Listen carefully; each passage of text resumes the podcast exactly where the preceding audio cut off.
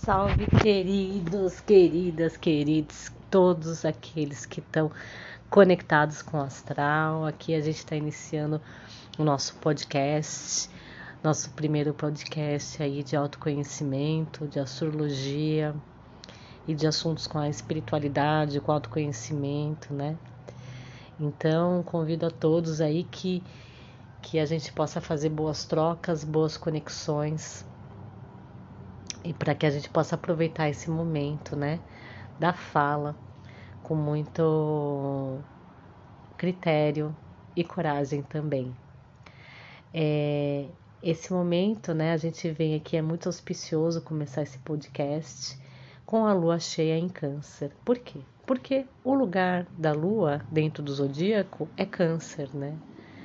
É, a lua está domiciliada, como a gente fala, em Câncer ou seja, é, é um lugar onde a gente tem mais facilidade em permitir que as, as emoções aconteçam. Então, nesse momento, né, a lua cheia em câncer fala de acolhimento, de autocuidado, fala das nossas raízes familiares, fala também assim dos nossos, é, da, da nossa mãe, dos nossos avós, do feminino, do inconsciente também, é, das nossas memórias. E nesse momento a lua cheia reflete o auge da lua nova, né? O ciclo de lunação é o ciclo lunar de 28 dias, né? E a lunação começa, né, no signo do mês, né? Por exemplo, é, Sol e a Lua, né? a Lua nova é o Sol, o encontro do Sol com a Lua, é como se eles se dessem um beijo, é como se eles fizessem um encontro que ficasse na mesma orbe que a gente chama, ou que ficassem muito próximos um do outro, que eles se alinham. E esse alinhamento ele reflete aqui na Terra como inícios, recomeços, novos passos, novas perspectivas, fonte da onde a gente pode é, saber onde a gente navega, onde a gente começa a caminhar. Né? Então esse mês a lua foi, a lua nova foi dia 2 de janeiro em Capricórnio e que fala muito da nossa determinação, da nossa coragem, da nossa resistência, da nossa é, resiliência, da nossa persistência, de tudo que envolve a, a, o arquétipo do Capricórnio também, né? Aquela, aquela cabra que ela escala até montanha, aquela cabra que ela tem um monte de dificuldade, mas ela faz, é do verbo eu realizo. É, e aí, né, a lunação em Capricórnio chama a gente para realizar, né? Cada um na sua área da sua vida aí que cai dentro do mapa, onde você sente intuitivamente. Então, onde eu tenho que realizar, onde eu tenho que concretizar, onde eu tenho que abrir meu horizonte, né? E a lua, ela vai entrando no quarto crescente, ela vai crescendo, depois ela vai chegando no seu auge, que é, que é no seu auge, que é a lua cheia, né? Então é um momento onde a, o Sol reflete a Lua por completo e ao, e ao contrário também. Né? A Lua reflete o Sol. Ou seja, é um eixo de equilíbrio, é um eixo de ajuste, o que na astrologia a gente chama de oposição. É um eixo onde a gente tem que usar é, tanto a nossa razão quanto a nossa emoção, a emotividade canceriana, o acolhimento, o autocuidado, é, a, o contato com a nossa introspecção, com a nossa solitude, com se sentir-se em casa, com a nossa casa, com a nossa família, com a nossa raiz, com a nossa mãe. E ao mesmo tempo, em oposição o Sol está em Capricórnio, né? Então, como eu disse, o Sol ali em Capricórnio brilhando dentro da sua determinação, brilhando dentro da sua resistência, brilhando dentro da sua é, capacidade de concretização, de não perder tempo, de querer realizar muitas coisas, né? Em oposição a lua em câncer, que também pede esse equilíbrio, né? Então, onde a gente quer fazer muito, a gente também tem que ter um momento de também de acolhimento, de também é, dar uma pausa, de também sentir um pouco as coisas acontecendo, é, não só entrar na em, em compulsão de fazer, fazer, fazer. Então existe um momento que a gente precisa se conectar, se conectar com a nossa família, e existe um momento que a gente tem que ir seguir com força, com fé, com foco, né? E muito além disso, né? A, a, a lua em câncer, ela, ela vem chamar a gente também perguntando, é, mais ou menos, né? Perguntando pra gente perguntando para a gente: o que você faz, as coisas que você faz, o seu dia a dia, o que você sente em relação a isso? Né? Você se sente bem em relação a isso? Isso te alimenta de fato, em todos os sentidos? E ao mesmo tempo, é, a outra pergunta em contraponto: é, o que você faz com as coisas que você sente? Será que você ouve suas emoções às vezes? Será que você ou escuta os seus sentimentos? Né? É, então é esse ponto mais ou menos, né? Você faz o que você te dá, te dá prazer, que te acolhe. É, você tem a possibilidade de ter o seu momento. Ao mesmo tempo, você só fica nas emoções. Será que não é melhor você ter mais atitude, né? Então é esse ponto aí pessoal que fala da lua cheia. É, é um ajuste, um equilíbrio, né? Então a gente está entre o equilíbrio do fazer e do sentir. E, e é isso que a gente tem que entrar em contato conosco em algum momento, né? É, muitos, assim, conhecendo seu próprio mapa, sabem onde está Capricórnio no mapa e pode ver aonde que esse eixo pega, né? Pega bem forte para os capricornianos, para os cancerianos, para os arianos, para os librianos, também podem ser pontos aí que a gente precisa se equilibrar, é, forçar o equilíbrio dentro da gente, né? Ter a vontade de olhar para aquilo para conseguir fazer esse ajuste. É, o Sol, nesse momento, faz uma, faz uma passagem próxima a Plutão. Plutão é um planeta considerado pelos astrônomos como microplaneta, né? É um planeta pequeno. Na verdade, ele foi descoberto é, próximo à Segunda Guerra.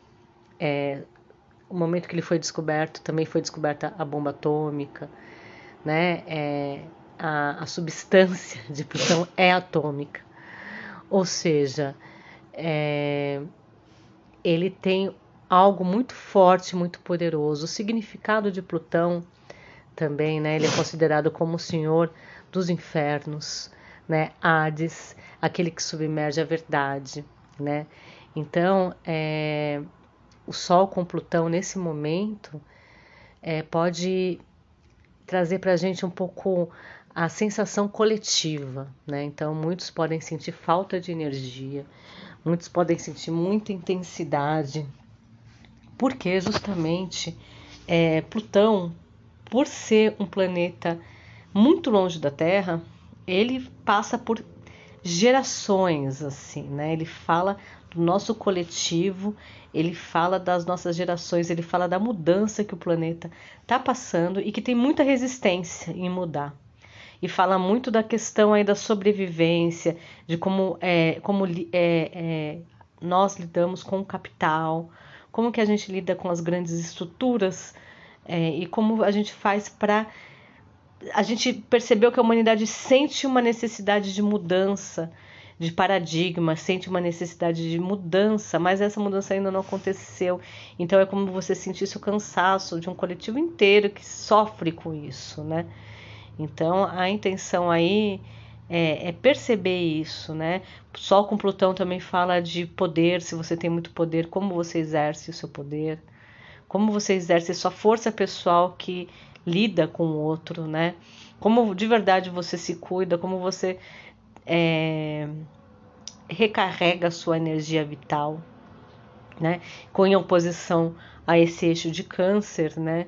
vem cobrar muito a gente, como a gente se cuida, como a gente recompõe a nossa energia, a nossa introspecção, que seja um banho maravilhoso, mas é aquele ponto de que você vira algo que você está se cuidando, está se nutrindo, né? E não fica só à mercê das energias que às vezes a gente nem acredita, mas é que às vezes a gente fica suscetível, sejam informações, seja em, em, no dia a dia, né? Então essa essa conjunção que a gente chama, né? Esse encontro, dois planetas ficando um bem próximo do outro, ele às vezes pode mexer muito com a gente de uma forma que a gente não conhece, é inconsciente, né? Então, é muito importante que o Sol com Plutão, ele chama a gente para uma mudança, uma mudança de disciplina, algum hábito novo, uma mudança coletiva, uma necessidade de mudança coletiva que todos nós precisamos passar. Então, por isso que a gente chama a gente para fazer alguma coisa, né? É, a gente vê muito nesse momento desastres, é, questões ambientais eclodindo, tsunamis, entre outros ali, né? Que, que a gente vê diariamente, barragens, né? Então é um momento que a gente pode se perguntar, né? Qual, onde que eu tenho certa responsabilidade em cima disso? Como eu lido com o meu consumo? Como que eu faço com o, o com que eu descarto, né? Quanto eu consigo desapegar, quanto que eu consiga consigo restaurar, né? Então fica essa pergunta também, né? Que a gente é ligado ao coletivo. Então a gente tem algum tipo de responsabilidade. E se Plutão mexe tão forte, às vezes, com as energias da natureza, quando ele está muito ativo, a gente tem que começar a olhar como que a gente, o que, que a gente está fazendo como uma humanidade para gerar essa resposta da natureza. É, e por mais que a gente ache que a gente sozinho não faz nada, mas uma atitude pode ser grandiosa para muitas pessoas e conectar com várias pessoas para também ressurgir algo novo. É, Saturno, que rege Capricórnio, né? então a gente está falando do auge da lunação de Capricórnio, dentro desse mês ainda de Capricórnio. É, o Senhor do Tempo, né? Saturno, ele está pertinho de Mercúrio, que está retrógrado, né? Então pede para revisar a forma como a gente se comunica, pensar de uma forma coletiva, é, revisar como a gente escuta também, né? É, se a gente escuta muito pensando na, é, em nós mesmos, sem escutar de fato. É, fala para a gente ter um pouco de paciência a mais com as questões aí tecnológicas, né? Como que a gente lida com a matéria, como que a gente lida com o excesso de inovações, aonde eu preciso inovar é, e aprender um pouco mais, né? Porque Saturno fala do aprendizado, né? Fala da nossa humildade também. Então, aonde eu preciso é, de tempo para aprender, né? Não ser movido só pela pressa. É, e também fala muito da, das nossas questões aí de comunicação, de como que nesse momento, né, Sol com Plutão, a gente começa a refletir que realmente, por exemplo, aqui no nosso país, o mapa da Lua cheia cai com ascendente em Virgem, né? E o Saturno está colado ali com Mercúrio, que é o regente de Virgem, né? Então, como que a gente se comunica para a mudança de fato acontecer aqui no nosso país? Tem muitas pessoas ainda na zona da ignorância, não percebendo que a mudança ela é necessária, né? A mudança do tradicionalismo pesado, da onde não querem, é, onde não querem ver a diversidade, a necessidade que as minorias, que os que que foram excluídos precisam ter a sua igualdade, né? E tem muitas pessoas que ainda querem permear ao tradicionalismo velho, né, que é do Capricórnio, que fala do Plutão em Capricórnio também, que vai passar, ainda vai ficar alguns anos, né? É, na verdade, não vai ficar alguns anos, vai já entrar em em breve em Aquário, né? Mas é, fala muito de como quebrar essas estruturas. É importante isso. Então, como que a gente se comunica?